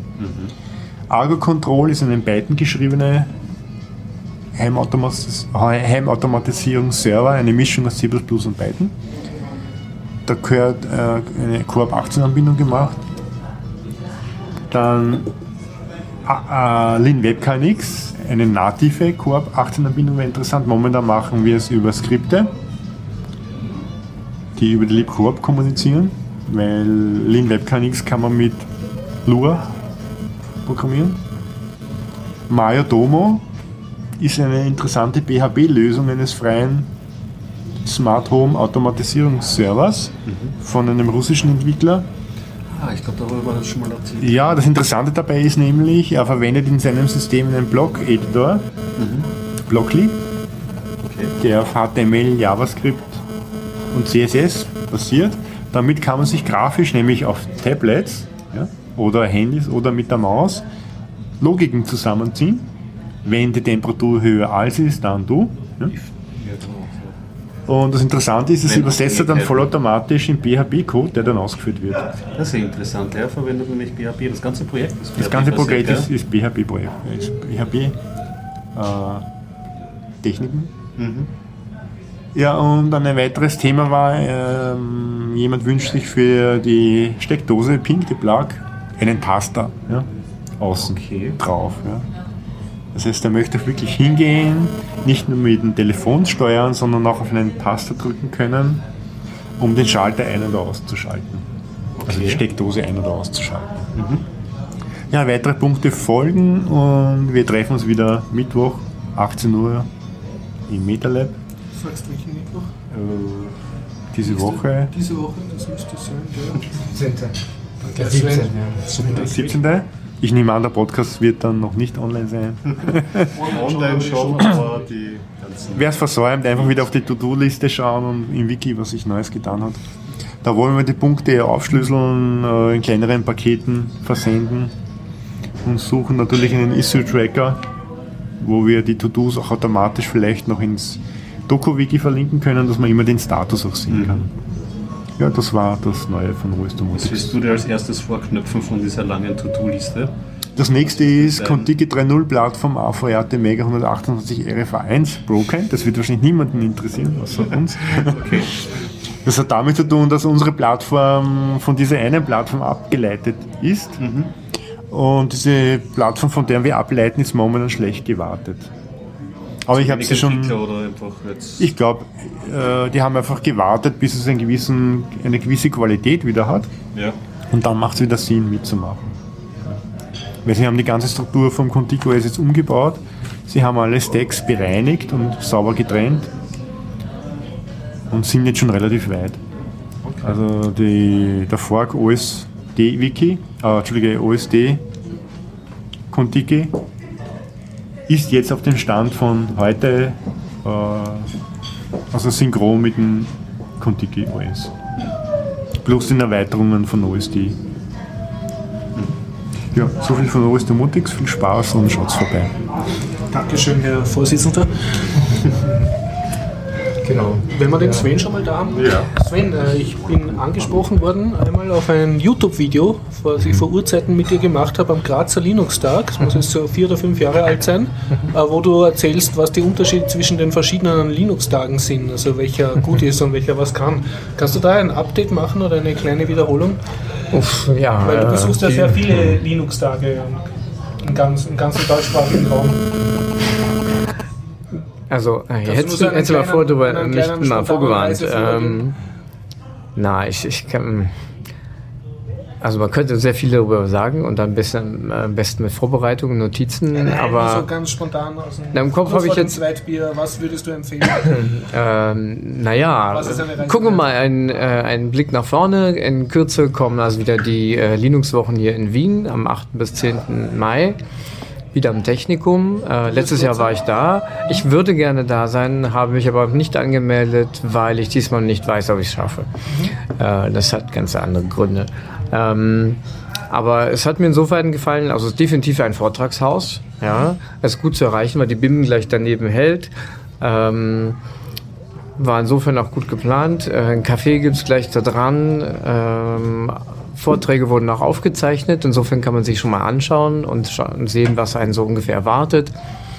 Ähm, ja, ist gleich, also demnächst wieder am Wochenende. Zwei Wochen später kommt wieder auch Linux-Wochen Eisenstadt. Äh, also in, dem, in der großen Hauptstadt des großen Bundeslandes. Bundeslandes. Ähm, hier ist es ein bisschen anders. Hier gibt es nur einen Track. Äh, könnte man sagen, ja, ist ja nicht viel. Aber was ich sehr gemütlich finde, weil man verpasst ja auch nichts. Also man setzt sich einfach 100% der dahin. Genau. Du brauchst gar nicht groß nachzudenken, so schreib mir was anderes an. Na, das läuft hintereinander ab, sequenziell, sehr schön. Ähm, sehr gemütlich. Zwischendurch gibt es eine Jause und am Ende gibt es äh, eine, einen Besuch beim, äh, beim Regen, genau. Und das, sehr fand ich, ich fand das wirklich schick. Also läuft auch prima ab und ist gemütlich und ja, gab auch die guten Vorträge, auch äh, Also OS Domotics, ja, sind auch. Nicht, äh, provinzieller oder so? Oder Nein, nein, nein, nein, Oh ja. nein. Nee, nee, also wenn ich so drüber nachdenke, also der eine Vorsitzende des Vereins, der dahinter steht, der Internetclub Burgenland, ist ja Richter und der hat sozusagen meist die, die Schiene, die er vertritt, wenn er vorträgt, über aus dem sozialen Bereich oder aus dem so, was ist denn Facebook und was gibt es damit und so weiter. Und der macht das schon mal ganz prima. Und dann gab es die Jungs hier aus, aus Wien, der eine vom, äh, nicht vom Technikum, von diesem großen Schule TS. TGM? TGM, danke, genau. Und die haben einen virtuellen Server eben entworfen, wo man einfach Knopfdruck eben sagen kann, ich möchte jetzt mal ein anderes Betriebssystem mal wechseln. Und äh, dann wird das eben gestartet und ist einfach da. Und ich finde das super, also für alle möglichen ähm, ja, äh, Schulungen, die man eben hat, Also dort direkt beim. Sachen im Burgenland gehört am Linux-Tag. Genau, genau. Also ich fand, ja, na, mir fehlt es eigentlich so. Ich bin der Meinung, äh, gerade diese Vortrag, diese Sache mit diesem Server sollte eben auf anderen ähm, Fort, äh, Events auch mit vertreten sein, damit an, endlich mal davon was erfahren. Äh, gab noch ein paar andere Vorträge, aber ich bin echt nicht vorbereitet. Und jetzt, ähm, das, die, die mir so spontan einfallen. Äh, es gab über Security, äh, René Pfeiffer hat immer vorgetragen über Security, das war immer spannend. Das fällt mir noch ein. Oh Mann, ich bin nicht vorbereitet. Also so auf alle Fälle ist eine Reise wert, äh, ja. In Deutschland bist du ja auch am Linux-Tag Berlin, schätze ich, gestellt. Dieser ist diesmal genau zur selben Zeit wie Linux-Wochen Wien. Äh, dort hat sich was geändert. Fünf Jahre lang waren sie an der großen Messe in Berlin, der Linux-Tag, sind jetzt gewechselt auf einen Standpunkt noch weiter zentral am Gleisdreieck. Das Ding heißt ähm, äh, Ding, Ding, Ding, Ding, Post. Die Station, genau. Was ist, ist eine ehemalige Poststation. Die Station heißt es. Dort findet erst die Republika statt, dann der Linux-Tag, daneben auch noch ähm, mit die nicht vorbereitet sein. Die, insgesamt jedenfalls mehrere Veranstaltungen, die Web Week, ja. Und ein paar Dinge ändern sich. Der Linux-Tag ist jetzt nicht vier Tage, sondern drei. Es gibt definitiv einen teuren Eintritt, äh, 100 Euro bzw. 150. Nein, Moment. Frei im Sinne von, es gab eh schon Tickets und man hatte dafür bezahlt. Diesmal kostet es halt mehr, weil, aber es ist eben auch der Eintritt zu den anderen Dingen mit dabei. Und ich versuche immer noch gerade zu. Ist ein Combo-Ticket, ja, genau. Und es ist auch noch äh, Catering mit dabei. Ja, also insofern, also man hat auch wieder was davon. Ja. Also ja, also alles auf einen Haufen ist gut zu erreichen. Äh, wir werden sehen, wie das, das Ganze sich jetzt. Nein, das ist Mai, 8. bis 10. ist dort der Linux-Tag. Also wie gesagt, parallel zu der Veranstaltung hier in Wien. Und die Republika ist kurz davor, die drei Tage davor müssten das sein, 5. bis 8. 5. bis 8 glaube ich. Ne? Ja, dann überschneidet sich dann auch am 8. Und da wirst du vor Ort sein. In Berlin. Ja, wir werden sehen. es ist noch, liegt noch was anderes bei mir an und ich weiß es nicht. Aber für mich ist es natürlich Heimspiel. Ich brauche einfach nur hinzugehen. Ne? Das ist um die Ecke. Genau. Andere Sachen gibt es auch weiterhin mehr in der Nähe, also Eisenstadt eh. Eisenstadt ist am Wochenende 23. 24. Mai und gleich in der Woche darauf ist in Linz die Radical Openness. Äh, vorher hieß es Linux-Wochen Linz, Livoli.at. Das ist letztes Jahr leider ausgefallen, da wollte ich ja hin. Äh, Budgetkürzungen und so weiter. Es gibt weiterhin noch ein Livoli.at in dem Sinne, dass noch eine einzelne Veranstaltung, äh, Veranstaltung stattfindet. Und ich glaube, wenn man nachguckt, ist es am 17. Mai. Ich habe es jetzt nicht verifiziert, aber ich glaube. Und die Radical Openness hat wieder mehr so den, das, den Background, Künstler machen was für Künstler. Mhm. Natürlich bauen alle mal irgendwelche Geräte und machen das, aber es geht natürlich darum, anderen zu erzählen, wie man das gemacht hat, wie das funktioniert. Es hat viel mit freier Software zu tun und in dem Workshop geht es darum, anderen beizubringen, wie das funktioniert. Das Ganze läuft immerhin fünf Tage, oder nein, sechs Tage sind es ja, 26. bis 31. Mai.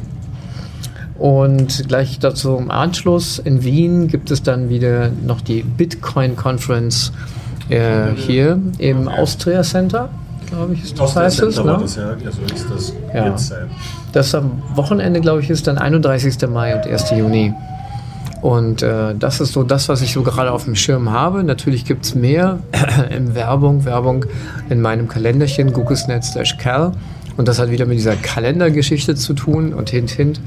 Äh, um das noch hinterher zu schieben, wahrscheinlich kommt es eh zu spät. Morgen Abend im MetaLab am 15. Dienstag gibt es von 17 bis 24 Uhr wieder Show and Tell. Genau das, Kurzvorträge hier, zeigt mal irgendein Tool her, eine coole Webseite, ein neues Projekt. Nach dem Motto, habt ihr schon mal gesehen oder das solltet ihr doch wissen. Genau. Und zwischendurch übrigens auch noch Werbung, Novum. Wir gehen rüber ins Kreuzchen, 8 bis 9 Uhr. Also es gibt auch Futter zwischendurch und man kann nochmal ein bisschen Break haben. Ja, das ist so von mir. Genug. Danke, lieber Sven. äh, ja, was, ich kann ja, ich kann ja zwischen einstreuen mh, Hörerfeedback. Hörerfeedback. Jawohl, wir freuen uns sehr. Ja, Vielen immer Dank. über jeglichen Input. für Podcaster lieben wir Andreas. Feedback.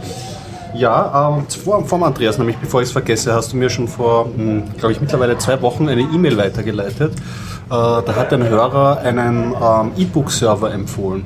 Ähm, Python basiert, ähm, soll einen schlankeren Fuß machen als die Calibre-Lösung, die ich jetzt auf, ähm, betreibe. Und ja, ich bin noch nicht dazu gekommen, sie jetzt technisch auszuprobieren. Ich habe sie jetzt mal nur so angeschaut und ja, ich werde es auf jeden Fall ausprobieren. Jetzt, ich, ich, recherchiere immer von Zeit zu Zeit und es gibt echt nicht viel in dieser Richtung, gar nicht mhm. viel. Besonders wenn du einen Server haben möchtest. Es gibt schon irgendwie so Skripte, die da irgendwie so, wie nennt sich dieses Feed-Format für E-Books, OPML oder so, ähm, die umwandelt in HTML und die irgendwie so statisch die Seiten dann irgendwie ähm, generieren lassen kannst, ist auch in Ordnung. Eine Lösung, die ich da gefunden habe, ist allerdings Java äh, basiert. Das wollte ich jetzt mich irgendwie nicht. Weil zu fit. Ja, ehrlich gesagt. Also wäre schon gegangen, war aber nicht eine Lösung, die jetzt irgendwie so. Du willst sozusagen deine, dein Bücherregal in der Cloud haben, damit ja. du es mit dir selber scheren kannst. Ja, ja, mit, mit, mir selber scheren und, und, und das auch mobil ähm, mhm. am ähm, zu haben und das auch zu dokumentieren. Also mir geht so, das E-Book lesen ist sch- schön fein und hip Mhm. und schnell und modern, aber wenn man ein E-Book gelesen hat und dann das nicht repräsentiert hat optisch, dann vergesse ich einfach, dass ich es gelesen habe. Also Mhm. Und dieses das tut dir das Bücherregal nachbilden, ja, dass du richtig. so das, hätte, kannst. das, das hätte ich gerne. Ja. Also das, das würde ich gerne, würde ich gerne haben. Es, wer weiß, was noch in Zukunft dazu kommt. Jetzt ähm, tut sich jetzt so ein bisschen ich der kommen, Ich E-Comic. möchte also eine Funktion, die daraus Wallpaper generiert für deinen Desktop, dass du weißt, welche Bücher du jetzt wieder mal... ja, so einen interaktiven Live-Test im Hintergrund beispielsweise. Ja. Ja. Oder mal einen schönen, äh, äh, eine schöne webbasierte Bibliothek mit den rechtefreien Büchern aufzubauen. Das wäre vielleicht auch mal hilfreich. Ich meine, diese Gutenberg-Projekte und so, das Mhm. Ja. gibt es ja schon alles, aber diese Repräsentation, finde ich, ist, da, da ist Mhm. noch viel Luft nach oben. Ja. Das war das eine. Ich habe mich sehr gefreut. Das Feedback werde ich auf jeden Fall noch bearbeiten und werde dann ähm, berichten, wie dieser, dieser Server funktioniert. Ja, und der Andreas Andreas, hat Andreas uns Feedback. Feedback. Ja, genau, richtig. Äh, zu deiner Story erstens, dass, äh, es gibt ja diesen Sintel, diesen Open Source Film von Blender. Ja. Und da ging da die Geschichte, dass es eben äh, Sony irgendwie äh, äh, von YouTube verbannt hat, aber in Wirklichkeit Wegen laut Heise, genau richtig, war, war da schon YouTube selber schuld. Die haben ja diese Content-ID, diese automatisierte Software und die hat anscheinend zu früh losgeschossen. Er wirft noch die Frage an, naja, wieso verwenden sie überhaupt so eine Software? Also auch die Content-Auffindungssoftware ist non-free, oder? Ja, das weiß ich nicht, Sowieso. ob die, ob die, also ich meine, das ist YouTube-eigene Technologie. Okay, okay, ja. also man hat und da ich, keinen Und ich sage, also da, warum die so oft lo, ähm, losfeuert, fälschlicherweise, ist einfach, um die restlichen Contentgeber mal einfach zu beruhigen. Das ist so Prinzip Schrotflinte, glaube ich einfach. Aber, Mhm. Lieber zu viel als aber ich habe jetzt auch nicht elaboriert darüber nachgedacht. Das ähm, Zweite, was er aufgeworfen hat, das führt uns noch zurück zum Heartbleed. Mm, Das fand ich nicht, äh, zum, zum Ja. OpenSSL-Fehler, das fand ich nicht uninteressant, aber habe mir leider auch noch keine Meinung dazu gebildet. Ähm, er, er wirft die Frage auf, warum, warum äh, genau, noch ein Themenvorschlag, Heartbleed und das Schweigen der selbsternannten Internetversteher, Bindestrich Erklärer, Beckenthal, Loma, Luma und Co. Also warum hört man aus diesen Sascha Lobo wenig? von Spiegel Online, sagt man das. Ja, genau, also der Ja. Sascha, Sascha Lobo Beckenthal auch, also von netzpolitik.org und so. Ja, interessant. Ich, also weiß ich eigentlich auch nicht, vielleicht weil es diesmal Ich ein, schweige. ein technischer. Also, gute, also wirklich eine gute Frage. Hat mich heute äh, kurz. Ich werde mir vielleicht zum, zum nächsten Mal was dazu überlegen. Also, falls Sie Links zu diesem Thema haben, also wir freuen uns natürlich. Vielleicht sind das, ist das eher eine gute Expression der allgemeinen Ratlosigkeit oder so. Also ein technischer Programmierfehler kann man jetzt mal so sagen, wenn man der Aussage des deutschen Programmierers vertraut. Zeigt die Probleme des Netzes auf. Ich weiß nicht. Aber es ist trotzdem interessant, dass sie da gar nichts Politisches daraus ableiten. Ja, so viel von meinem zum Hörer. Ich habe so kleinere Links gesammelt. Falls ihr Ja. nichts habt, gehe ich die kurz durch. Mach das. Äh, Ganz oben, Ganz oben. am Anfang. Tut, tut, tut. Da hier ist das erste Thema. So, Keeper. Ja, ähm, ich habe wieder mal Kraut gefoundet, nämlich Keeper RL, wobei ich nicht kapiert habe, wo- wofür RL steht. Und zwar ist das ein Indiegogo-Projekt, wenn ich das richtig kapiert habe. Und es ist Open Source, deshalb habe ich es natürlich sofort sponsern müssen, weil ich mag ja Open Source-Spiele, die Geld brauchen. Und es ist eine Mischung aus Roguelike, Dungeon Keeper und Dwarf Fortress. Okay, also Und- vielleicht doch RL, vielleicht wegen Roguelike drin. Möglicherweise, ja. Und ich hab's, äh, man kann derzeit schon eine Sp äh, Version spielen, die auf GitHub steht und der Entwickler möchte halt Geld, um die zu verschönern und das hat mir natürlich getaugt. Ich muss aber gestehen, ich habe es zwar schon downgeloadet und auch installieren können, aber noch nicht wirklich reingespielt. Was mir gefallen hat, im Gegensatz zu Dwarf Fortress, äh, ist es nicht rein im Textmodus, sondern es ist von Haus aus gleich so ein kleines teilbasiertes Grafikset dabei. Also, du nicht- hast nicht ein bisschen was fürs Auge, es ist nicht ganz so nerdig. ja. Und ja. Der macht ja auch einen ganz netten Podcast, kann man vielleicht bei dieser äh, Gelegenheit droppen, wo er immer erzählt, was er für Wesen ähm, vorhat reinzuprogrammieren. Das ist der, offizielle Gründen. Dwarf Fortress Podcast. Ja, ja, das Okay. ist er, der Hauptentwickler, auch mit Gleich. seiner selbst eingespielten Gitarrenmusik Ja. und so, alles dabei. Ist, ist sehr interessant, ja. Ansonsten, was habe ich noch aufgefangen? Äh, ich glaube, ich komme da schon zu den schöner Leben-Themen, nämlich äh, Cardboard Warfare. Also mir war wieder mal Fahrt und ich habe YouTube geguckt und bin dann durch zielloses Herumsurfen zu seinem Weltkriegs-Game-Channel gekommen und das hat Card Cardboard Warfare geheißen, also Papier, Papierfliegerkrieg oder Pappkartonkrieg sozusagen. Und ich, ich habe eine gewisse Schwäche für Leute, die sich auf YouTube zum Affen machen und da extrem viel Aufwand und Zeit und Effekte reinstecken, damit das dann toll ausschaut. Und das sind anscheinend äh, Fans von äh, Weltkriegsflugsimulatoren, also wo du halt hinterm Joystick sitzt und am Computer irgendwie Spitfires abschießt oder äh, Kenne kenn ich noch aus den alten Tagen, da, wo 95. man die Leute dann noch Ja. diese Profi-Joysticks gehabt haben. Ja, ja, Diese- und, und alles. Das ist halt so eine eigene Sub Subgenre der Computerspiel-Nerds. Und die haben das jetzt, äh, aber ich, es ist nur meine Vermutung, genauso gut könnten es einfach Fans sein von, äh, von jetzt äh, Filmen über den Zweiten Weltkrieg oder so Top Gun-mäßigen Luftkriegsfilmen, Okay. also wo du immer. Typischerweise irgendeinen Typ im Cockpit siehst und dann eine Außenaufnahme von zwei Flugzeugen, die hintereinander herfliegen und eines stürzt dann ab. Und die haben das Ganze gemacht, sie haben sich selber gefilmt, sie haben also alle so Fliegermützen und Schals auf und so coole Lammfelljacken und sind alle eher so, wie soll ich jetzt sagen, nicht so die durchtrainierten Top Gun-Piloten, sondern halt mehr so die äh, eher durchschnittlichen Schreibtisch-Nerds. Ja.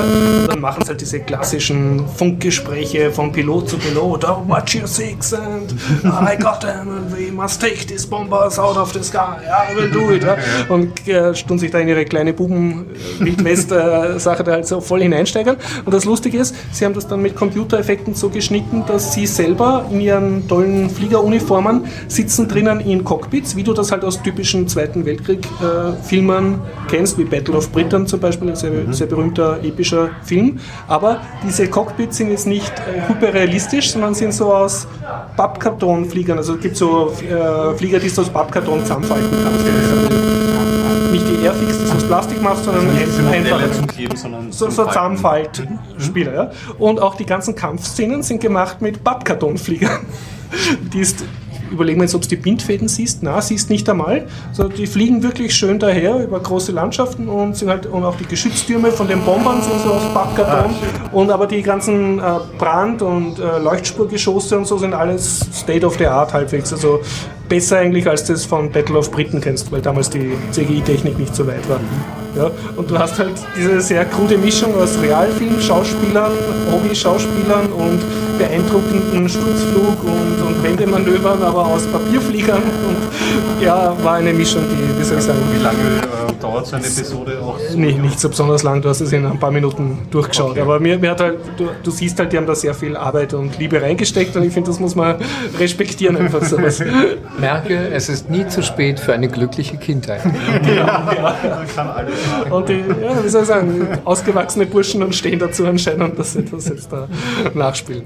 Hat, hat mir sehr, sehr imponiert. Cardboard war für einfach auf YouTube gucken. Okay. Ich habe schon Äh, schon, ja, genau. Ja, ich, hab, ich kann ja zwischen einwerfen, ich habe mir der Fifth Estate angeschaut. ja, ist das wieder mal ein schöner 70er Jahre Science, Science Fiction? Nein, das habe ich jetzt mal aufgegeben zwischendurch, Aha. weil ich möchte mir ja von meinem Science-Fiction-Festival nicht Bist du die Filme wegschauen. Ja. Außerdem, obwohl ich habe, aber, aber von Forbidden Planet habe ich schon erzählt, glaube ich, oder? Ah, das mache ich aber das nächste Mal, Okay. jetzt. Also jetzt sind wir bei The Fifth Estate. Ja, ein Film basierend auf einem Buch ähm, von Daniel Domscheit-Berg. Ähm, der eine Kennt man, Mann, der- ja genau, bei Wikileaks mitgearbeitet hat, zusammen mit Julian Assange. Ähm, diese Aufdecker-Plattform, die sich dann zerstritten haben, ja genau, richtig. Und der, Und der hat jetzt einen Film rausgebracht? Nein, nein, nein, nicht der. Das Buch ist ein Film basiert auf dem Buch und äh, ist ein amerikanischer Film. Äh, spielt auch der Stanley ähm, Tucci mit, den könnte man kennen und äh, ist 2013 rausgekommen und äh, prolongiert also eine realistische Darstellung der ähm, damaligen Vorfälle oder Mhm. der damaligen Geschichte halt zu bringen.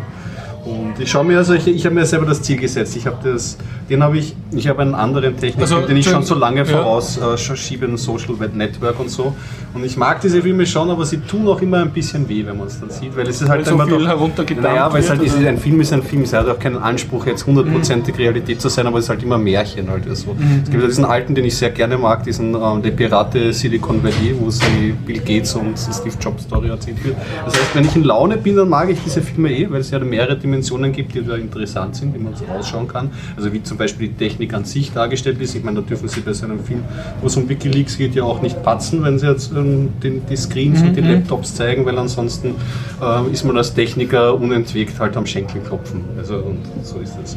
Und was kann ich sagen über den Und das ist Film? jetzt aber ein Film über diese ganze Wikileaks-Geschichte Richtig, sozusagen. genau, Okay. bis zur Trennung. Also wie sie sich kennenlernen auf einer Konferenz und ähm, äh, vorher schon im Chat über ähm, IRC-Chat ähm, Kontakt aufgenommen haben.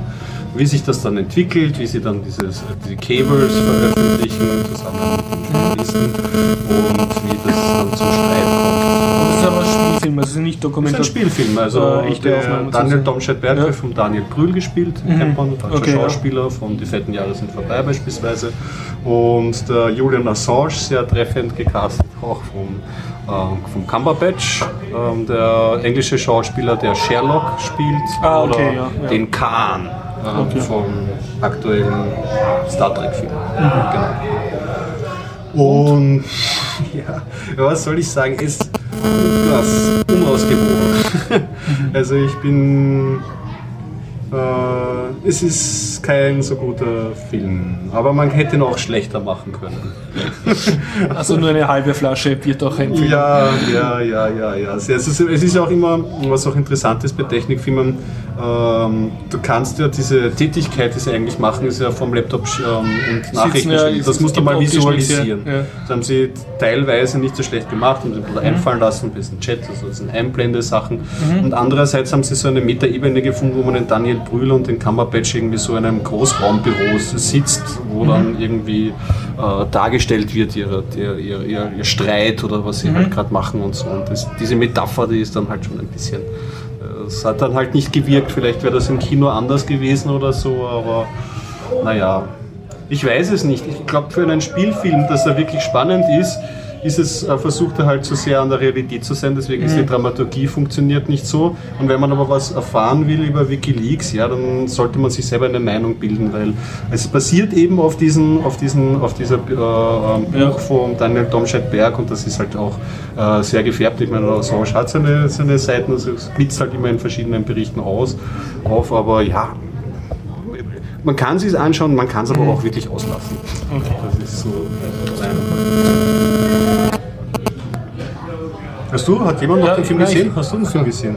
Witzigerweise nicht, nein. Ich sollte es mal anschauen. Aber als er gerade rauskam, war ich gerade in Eindhoven, die äh, gerade eine Veranstaltung haben. Und da habe ich das riesige Plakat vor der Nase gehabt, ja, als gerade rauskam. Ja, und gerade, ich glaube, an diesem Wochenende kam es ja auch in Berlin raus und es gab eine Vorstellung äh, im Kino. Okay.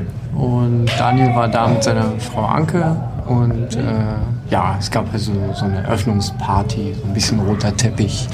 Also, ja. Premierenparty. Premierenparty, genau, genau, genau. Ja, ja.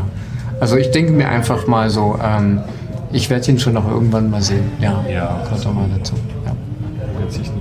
Ja, eins kann man vielleicht noch, habe ich, es ist ein, äh, was, was ich sehr witzig fand, es, ist, es kommt sehr oft Clubmate vor. Also darauf haben sie geachtet, dass in sehr, sehr vielen Einstellungen, ja genau, werden die, werden die Clubmate-Flaschen hergezeigt. Na, wenn wir schon beim Thema Schleichwerbung sind, ich habe ein Thema, nämlich Lego The Movie. Ah ja, natürlich, das ist ja auch Retina-Massage. Ja, genau. Davor möchte ich aber nur kurz einführen äh, von der PyCon 2014, der Python-Konferenz, äh, die in Kanada stattgefunden hat. Diesmal sind seit heute die Videos online. Also schön. man kann sich die kompletten Videos anschauen. Ich habe aber erst angefangen, also ich kann noch nicht viel drüber erzählen. Und jetzt zu Lego The Movie, also wer gerne Produktwerbung schaut und also die Steigerung von Filmen mit viel Schleichwerbung drin ist dann einfach ein ganzer, dass sich ein Spielzeugkonzern einen Film machen lässt, das ist da passiert. Und bei dem Film geht es halt vorne und hinten um Lego. Es kommen aber jetzt von den 90 Minuten oder so, was er hat, sind circa 5 Minuten mit zwei Realfilmschauspielern. Die Macht ihr auch langsam Lego Angst eigentlich? Nur kurz vorab die Frage. Nein, warum? Weiß nicht, die sind so erfolgreich mit ihren, mit ihren ähm, Spielen, die sind ja sehr Ja. beliebt irgendwie. Und Lego- jetzt schon der ach so, zweite- Lego Star Wars Genau, und jetzt ist schon der zweite Film und so. Und diese Filme, ich weiß Ja. nicht, dieses, diese, dieses Ach, ich, ich habe halt, ich habe immer alte Lego-Steine von meinen Ja. Brüdern geerbt und Ja. das war halt irgendwie, man baut sich irgend, irgendwas Was zusammen, zusammen, rein ja. Fa- Fantasie und das ist jetzt halt, alles halt schon kombiniert mit einem, ähm, mit verschiedenen Film-Franchises Ja, und halt schon sehr gestreamlined, dass du halt so da die Rollenpuppenmäßig gespielt. Ich schätze, ich bin da hoffnungslos äh, schon als Aber. Kind äh, gebrandet worden, weil ich habe mit den Lego-Steinen meiner Großeltern gespielt als Kind. Und immer beim Besuch der Großeltern war da so eine Lego-Kiste, die war aus den 50er Jahren oder so. Und, und die hat immer noch funktioniert. Und ich habe wahrscheinlich mehrere Lego-Steine schon gegessen als Kind, also schon voll geschädigt. Ja, Im Und- Kindergarten, wo das Währung waren, die Ja. Computerbausteine. Ja, ja, die waren cool. Die, waren habe ich mir selber mit einem, mit einem Filzstift habe ich mir die selber gemalt und so, weil es so selten war. Ja, genau. Ja. Nein, keine Ahnung, bin da, also ich stehe voll zu meiner Lego-Fanboy-Sache. du auch, oder? Ja, definitiv, natürlich. Lego, Lego coole Sache. Es gab aber natürlich verschiedene Systeme. Also die einen spielen mit dem, die anderen spielen mit dem. Und schon vor ein paar Jahren kam eine Frau mit einer Idee daher, die ich einfach nur genial fand. Die hat einfach äh, 3D-Drucker oder andere Dingens Lego-Steine. Steine hergestellt, die sowohl als auf das eine als auch auf das andere System passen. Das heißt, es macht Verbindungssteine. Das heißt, man kann diese ganzen Sachen mal. Genau, man kann einfach mal diese ganzen Kisten von Steinen zusammenwerfen und dann nimmt man einfach diese Verbindungssteine und baut noch mehr Sachen daraus. Das ist eine schöne Idee. Das fand ich schon. Und was, ich, was mir auch sehr gefällt, ich, ich gebe zu, ich habe nämlich ganz kurz einmal, äh, da habe ich zwar was anderes studiert, aber habe ein Freifach gehabt äh, und da habe ich mich in eine Marketingvorlesung reingesetzt. Und da war dann immer die Lego als Showcase, das war in den 90ern. Und damals ist dem Konzern, glaube ich, gut gegangen. Da war das ein Musterbeispiel für einen europäischen Konzern, dem es gut geht und der so hohe ethische Grundlagen hat, dass er zum Beispiel kein Kriegsspielzeug hat, obwohl das könnte und bla bla bla. Und kaum habe ich das Studium abgebrochen, ist dann Lego bergab gegangen und plötzlich war das der, das Paradebeispiel, das Paradebeispiel eines europäischen Loser-Konzerns, der demnächst nach Japan oder China verkauft wird, wegen, weil er zu hohe ethische Grundsätze hat, die er jetzt endlich über Bord geworfen hat. Also es gab dann Lego Star Wars und Lego Kriegsdings. Also, und, und dann haben sie es aber doch wieder irgendwie geschafft. Also mich freut, dass das die immer noch gibt, sozusagen. Ja, und jetzt zu Lego The Movie, das ist also äh, eine Auftragsarbeit von einem Computerstudio, also von Hollywood Filmstudio. Wie gesagt, mit ganz kurzer Realfilmanteil. Also man sieht ganz am Schluss zwei echte Schauspieler. So eine Vater-Sohn-Geschichte, die halt Lego spielen. Das gibt dann so ein bisschen eine Metaebene, dass man kapiert, aha, man hat jetzt eigentlich dauernd gesehen, was in dem Hirn von dem Vater und in dem Sohn vorgeht. Die haben das dann gespielt. So Ja, ja, und, und aber du siehst also den 90% von dem Film aus der Lego-Perspektive, also du siehst, wie die Lego-Männchen in super computergenerierter Stop-Motion-Technik herumgehen und halt heruminteragieren, wenn etwas brennt, ist da kein echtes Feuer, sondern sind diese Lego-Plexiglas-Flammenteilchen. Also es bleibt stringent in dieser Absolut, und hat dadurch so eine Art Minecraft- oder Retro-Charme auch, weil eine Explosion, egal wie viel Rauch und Feuer entsteht, ist sehr eckig und ist schnell wieder vorbei. Wenn irgendwas zerstört wird, siehst du dann am Schluss einen Haufen Lego-Steine, also dieses ganze, ja, worum geht's? Also es ist so ein Namen, na, er hat, hat sogar einen Namen, ein Held, der, der sehr durchschnittlich ist, also der ideale Bürger einer Diktatur, weil er hört Radio und singt immer die Songs mit vom Präsident und glaubt alles und, und so. Ist voll glücklich in seinem absolut äh, leblosen Leben sozusagen. Und, und der wird dann durch eine schöne Widerstandskämpferin wird er dann plötzlich so systemkritisch und es geht um den Gegensatz von den Leuten, die eben Fantasie haben und das sind die Bilder, die können selber eben Lego-Steine zusammenbauen und, und daraus wilde Sachen machen gegen die Leute, die gern den Instructions, also den Bauern, Bauanleitungen folgen, also voll hinge Diese Matrix. äh, ja, und auch, auch, Geschichte, auch oder? sehr, weil jeder, der Lego gespielt hat, weiß natürlich, einmal irgendwann hat man was Wildes gebaut so und irgendwann hat man es schön nach Anleitung irgendwas gebaut und dieser Mhm. Konflikt wird da halt aufgebauscht und sehr, sehr lustige Anspielungen drin. Also Batman kommt vor, lauter so kleine Lego-Figuren, die als, an berühmte Franchises anlehnen. Ähm, bisschen Pi äh, Piraten, so Pirate of the Caribbean, glaube ich, ist das äh, Anspielung und vor allem Han Solo kommt kurz vor und ja, äh, wie soll ich sagen, er ist nicht der Held. Also, er ist eher der, der Nebentrottel von der Szene. Das ist sehr erfrischend, einmal ganze Star Wars sozusagen, das über die lustige Batman gemacht kommt wird. Batman ist, ja, aber ist ziemlich cool. Also der, der Der sehr, ist so miesepetrisch, oder? Ist ja, ja, der, der ist sehr stark. Das kann ich Also, nämlich schon vom Batman-Movie, da ist er auch das Also es ist voll seine, er hat seine Mut und so und ist sehr, sehr cool, ja. Und er hat zum eine so eine Szene, da bauen dann alle so ganz wilde Raumschiffe und so und er besteht darauf, er baut nur in schwarz, weil das äh, passt.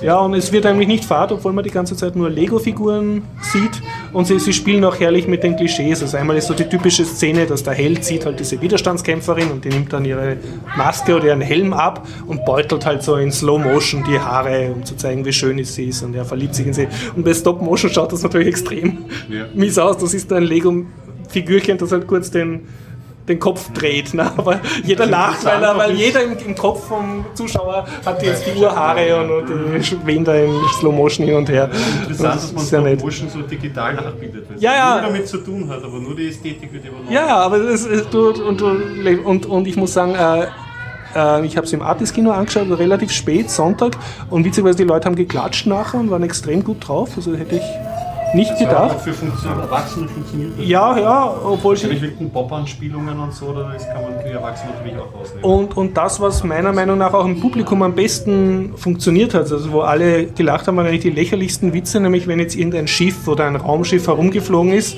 hast du im Off, also von der Sprecher, so die typischen Geräusche gehört, die jetzt ein Kind oder ein unbeaufsichtigter Erwachsener macht, wenn er jetzt mit einem Lego-Auto herumfährt, so und die Leute sind am Boden gelegen. Und ich glaube halt, weil, weil jeder das selber schon gemacht hat, ne? dass er irgendwas Tolles baut mit Lego und dann so damit herumfährt und Motorgeräusche produziert. Und das haben sie halt mehrmals gemacht und funktioniert halt gut. Und sonst die Story ein bisschen komplizierter als notwendig, aber ganz okay. Mhm. Es ist also, auf jeden Fall nicht simpler und so und ja, ich habe es sehr lieb gefunden. Kann man, kann man sich anschauen. Ja, dann äh, das Ganze ist ja, klingt ja wie ein Abenteuer. Apropos Abenteuer, Shiva. okay. Hast du ah, dir ja, angeschaut, stimmt, gell? Shiva habe ich mal angeschaut. Shiva. Ich habe schon einmal berichtet ähm, über, ich bin ja Point-and-Click-Adventure-Fan und habe von dieser Firma, also immer wenn es am Tablet neue Point-and-Click-Adventures gibt, dann schaue ich mir die an und, und kaufe sie meistens auch, um die Richtung der Entwicklung irgendwie zu fördern. Da habe ich schon mal ja. jetzt Simon the Sorcerer, sein altes Adventure, mhm. jetzt mal gekauft. Und von Wedget Eye Games, die dieses Spiel gemacht haben, von denen habe ich schon mal berichtet, nämlich ähm, über das Spiel Gemini Rue. Das war so ein Blade Runner-eskes Spiel. Ja. Das mir aufgefallen ist, ähm, die Grafik ist halt oldschoolig, blockig, pixelig, mhm. aber die, ähm, also alles, was man so erwarten würde äh, aus den alten Zeiten, aber das Writing war ungewöhnlich. Uh, ungewöhnlich erwachsen, ungewöhnlich ja. tiefgründige Gespräche, eine sehr philosophische Handlung. Also muss ich echt also kein um. Simon the sondern. Nein, man muss sich, äh, muss ich im Cyberpunk-Genre äh, nicht mhm. verstecken. Und das ist was. Äh, das, das sticht heraus unter den Adventures, weil die Adventures rasten sich gerne auf, entweder auf den Indiana Jones Schmäh oder äh, sind halt dutzig wie Sam und Max, sind dann mit dem Humor, genau, richtig. Und die haben ein bisschen ähm, ähm, den Mut anscheinend ein bisschen was Eckigeres zu produzieren. Und ich habe jetzt angefangen, eben am neues Adventure ähm, auch für Android jetzt rausgekommen ist, das nennt sich Shiva und da schlüpfen in die Rolle eines Rabbis, der ähm, mit seinem Glauben und mit seiner Synagoge im Unreinen ist. Keiner will auch mehr hingehen. Er bekommt E-Mails von seinen Gläubigen, dass sie das abbrechen müssen, weil seine, seine Vorträge schon und seine, seine Predigen schon so negativ sind und so. Und ähm, einer, der auch schon jahrelang nicht mehr in seiner Synagoge war, weil er sich ähm, mit dem auch im Streit getrennt hat, der ist ermordet worden und hat ihm aus einem Grund, den er nicht weiß, ähm, einen großen Betrag, also kein riesiger, aber so 10.000 Dollar vermacht. Und er beginnt auf einmal nachzudenken, warum mit diesem Zerstrittenen, warum der ihm Geld hinterlassen hat und äh, beginnt dann seine Recherchen aufzunehmen also er im nächsten Umkreis. Und das Ganze ist alles mit einem sehr schönen ähm, Soundtrack, der so einen jüdischen Einschlag natürlich mhm. hat, sehr stimmungsvoll sehr dunkel und auch mit einem feinen Humor. Ich bin auch noch überhaupt nicht weit. Ich habe jetzt erst mal so drei Plätze oder so angeschaut. Aber, aber es macht Spaß, oder? Ich, ich behalte die Firma jetzt auf jeden Fall weiter ja, im Auge. Also wenn die wirklich wenn die wirklich so viel rein, reinstecken in, in die Dialoge und die Story, dann ist das echt was wert. Weil das ist, was ich halt schon bekrittle. Auch bei diesen, also seien es die teuersten Spiele, die ich mir unter ja. Steam kaufe, die Triple-E-Spiele oder so. Aber die meisten Cutscenes und Stories, die sich ausgedacht werden, die sind halt Buch bietet die größte Komplexität, dann kommt der Film, das ist schon alles ein bisschen simpler und ja genau, und im Spiel wird das Ganze halt noch ein bisschen. Und, und da, da strebt es entgegen. Also das ist halt echt sowas von ein bisschen von interaktiver. Also du hättest jetzt keine Lust auf das Buch zum Spiel. Ja, ja, also da, da steckt auf jeden Fall was drinnen. Also, ich werde dann berichten, wenn ich fertig bin, ob das dann auch noch gepasst hat. Macht sie eigentlich Krypto-Partys? Äh, Krypto-Partys gibt es im MetaLab, aber wir selber, nein, Ja. das sollten wir mal Müssten wir machen. nicht eigentlich hier mal ein Key-Signing machen? Ja, Ja. stimmt. Ja. Wie ist es überhaupt mit Leuten, die Zuhörer, damit seid ihr gemeint, ähm, wolltest du nicht mal zu solch einem Biertaucher-Podcast kommen und ein Key-Signing machen oder zuhören oder selber was mit einbringen? Auf jeden Fall. Uns. Das ist nur so eine Idee, weil im Prinzip ja äh, viele Leute sagen zwar, sie haben jetzt langsam begriffen, dass sie vielleicht Krypto verwenden sollten, möchten, aber sich davor scheuen und letztendlich kann ich immer nur sagen, ich habe eine ganze Weile gebraucht, bis ich mich daran gewöhnt habe.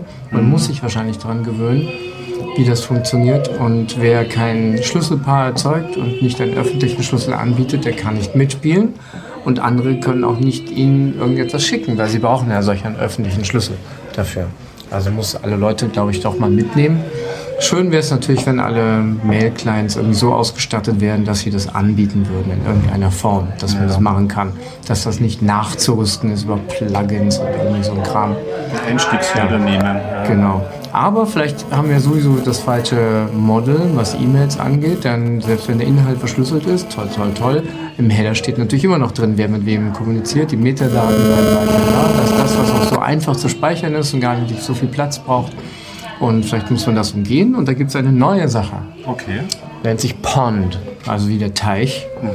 Und äh, ja, die Idee, hm, ich habe es nie geübt, äh, das äh, zu erklären, aber die Idee außerdem vor allem ist, man kann nicht einfach, wenn man die Adresse von einem hat, einfach was hinschicken. Man kann nicht miteinander kommunizieren. Man muss eine Art Handshake machen, der auch kryptografisch dann sozusagen abgesichert ist. Es gibt so, ein, so eine Whitelist, die man hat. Wenn dann einer was schickt, dann merkt das System, dass es in dieser Whitelist, in diesem Gruppenkey mit drin ist, aber es weiß noch immer nicht das System, von, von wem es kommt. Erst dann, wenn man die Nachricht aufmacht, weiß man das. Ich hoffe, das stimmt jetzt, was ich sage. Aber so ungefähr fühlt es sich an. Ähm, Nachrichten hin und her schicken, das Ganze, äh, die Oberfläche gibt es in GUI oder auch in Textmode, was mich natürlich immer anspricht. Ja. Ähm, es ist gewöhnungsbedürftig, man muss halt schauen, wie, wie das mit der Akzeptanz ist. Das ist alles in der Entwicklung und der Entwickler sagt natürlich, bitte noch nicht für ernsthaftes benutzen, weil er sich nicht sicher sein kann oder nicht sicher ist, dass das alles so abgesichert ist, dass niemand wirklich da mithören kann. Aber es entwickelt sich, äh, sicherlich nicht das einzige Projekt, aber denke ich mal, ist eins von den Sachen, die man sich mal anschauen könnte. Und ich kann mir vorstellen, dass der monatliche Crypto-Meetup im MetaLab auch oder eben, äh, es gibt auch, glaube ich, woanders, aber jedenfalls ein monatlicher, dass der das aufnimmt und auch mal anschaut und anbietet. Also insofern mal Pond anschauen. ja, das klingt interessant. Und äh, gute Erinnerung, wieder mal die Secret und Public Keys aufräumen. Es gibt einfach so viele Ebenen, mit denen man sich mit Kryptographie auseinandersetzen könnte. Ich habe auch überlegt, ob es nicht mal ähm, lohnend wäre, mal einfach so zum Testen, um sich das noch mal anzuschauen, einen Java-Server ähm, bei sich zu Hause aufzusetzen und da mit dieser Off-the-Record-Verschlüsselung zu arbeiten, dass man sich da mal zusammenspricht. Weil das, ich meine, solche Sachen sind jetzt interessant, jetzt, ich meine, oder jetzt gerade im Themenkreis interessant und da, da könnte, da, damit könnte man am, am arbeiten irgendwie. Und es ich glaube, bei Kryptographie ist halt wirklich Kryptographie, wenn man es äh, ernsthaft betreibt oder auf Verschlüsselung achtet, dann hat das, arbeitet das der Bequemlichkeit irgendwie entgegen. Und da kann man aber viel tun, indem man eben diese Einstiegshürden macht. Ich habe auch vom Johnny geschenkt bekommen, dieses Streamer, was eine Zeit lang im Gespräch war, ist leider keine Open Source Software, deswegen kann man auch nicht ähm, jetzt auf deren endgültige Sicherheit schließen mit, mit, äh, mit Gewissheit.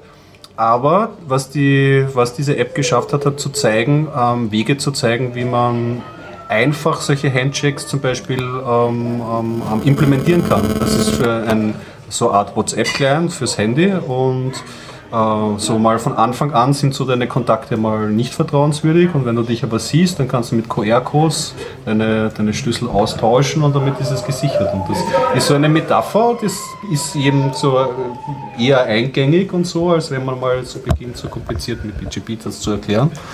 Und ich glaube, da kann man halt noch viel machen. Tja. Ja, Harald, ein weißes Schlusswort. Es hat mich sehr gefreut. ja. Sven, Podcast-Empfehlungen von dir? Ich bin nicht so sehr der Podcaster. Äh, ich höre mir nur die Guten an. Also den Biertaucher. ja. Auch nichts mehr? Nichts zusammen. Na dann, leer gequatscht und glücklich. Bis zum Nächste nächsten Woche, Mal, schön uns war's. wahrscheinlich wirklich im alten AKH treffen. Ja, wenn das Wetter mitspielt. Genau. Bis dann.